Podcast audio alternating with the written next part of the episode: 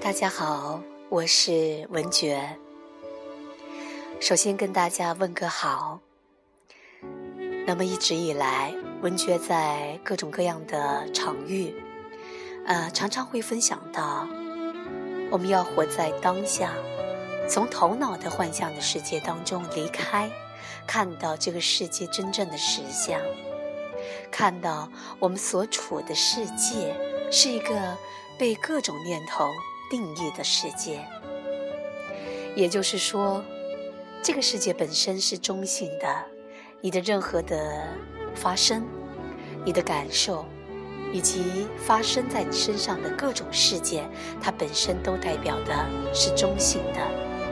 只不过，我们对于事件感受有不一样的想法和反应，而这个想法、反应、价值观、判断。是具有主观的色彩的，而这个喋喋不休的念头的头脑的世界，往往会创造很多负面的定义，创造很多限制我们的信念。那我一直以来在分享觉知的活在当下，无论是我用舞动的方式。来唤醒大家，真正的走进我们的内在，真实的去聆听内在的声音，重新和我们的身体的本源建立联系，去发现你内在那个无比宽广和具有无限可能性的那个内在资源。那么，不管我是运用舞动的方式、呼吸的方式。正念长修、冥想的方式，还是用各种声音疗愈的方式，我们所要做的，就是学会真正的、纯然的去感受、去看，真正的去看见，看见这个世界原本如是的模样。那么接下来，我将要分享葛吉夫的洞见。下面的这一段文字，我觉得字字句句都非常的印心。希望这些文字对你也有所帮助。一种新的思维，我们的念头和情绪构成了一个主观的世界，这个世界控制着我们。我们就像一个懦夫一样，被这些浸染我们的低能量所控制。如果没有对高等能量的渴望，也许我们的情况会一直如此。我把我的思维念头当成了真正的我，就像我把我的身体当成了真正的我一样。我们随时准备好成为念头的俘虏，因为我们从未把自己与它分离开过。事实上，你会发现，念头对我们意识的探寻，实际上是一个极大的障碍。我们必须要明白，我不是我的思维，我没有必要。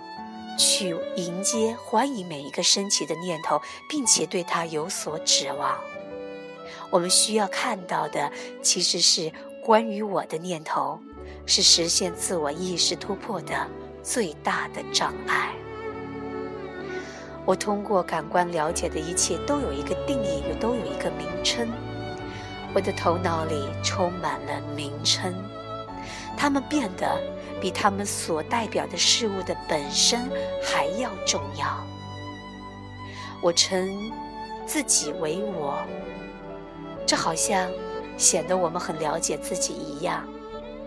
可是这么做只会让我们接受一个使自己处于无知状态的念头。如果我们学会让自己从念头名称当中分离出来。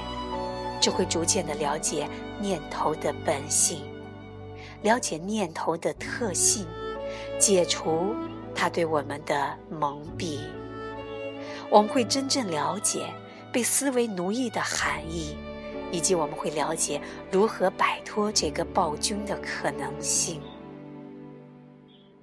同时，我们无法去逃避我们的头脑，因为如果你想要逃避，它只会带来恐惧。不愿面对事实，会带来恐惧。我的头脑需要觉察到他自己，带着觉察去识辨他自身运作的方式，但不迷失在他的语言中。这需要非常清晰的思维和非常集中的注意力。当语言消失了，那还剩下什么？这时，我们才会真正来到感知的面前。头脑会了解它是孤立的，这时，他才会了解一个词语的意义和重要性，取决于它是否能引发感受。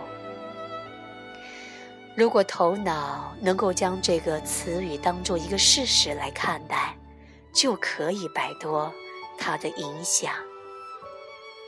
我们需要觉察到。我们的头脑几乎从未真正处于当下，以及接下来的每一个当下，去如何如实的去真正了解我们的本相。对头脑来说，专注于事实的本身太过于困难，因为它是以记忆为基础的，并且不断的在设想能够成为什么。想要成为什么的渴望，远比事物的本相更加诱人，不是吗？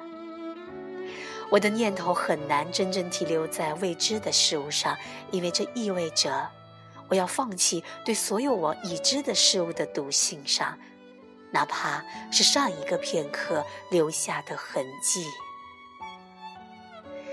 要面对未知，我的头脑必须要。彻底的静默下来。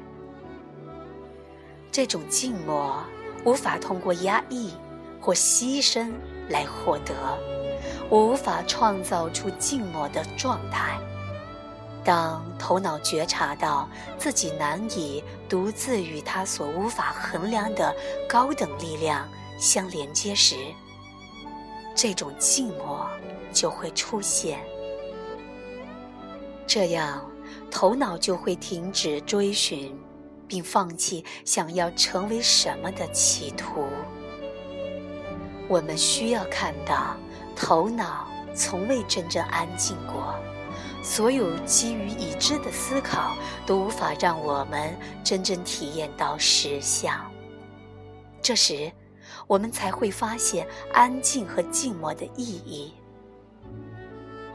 头脑是很有可能安静下来的，于是，我们不再去寻求已知的东西，不再去寻求安全感和想要成为什么。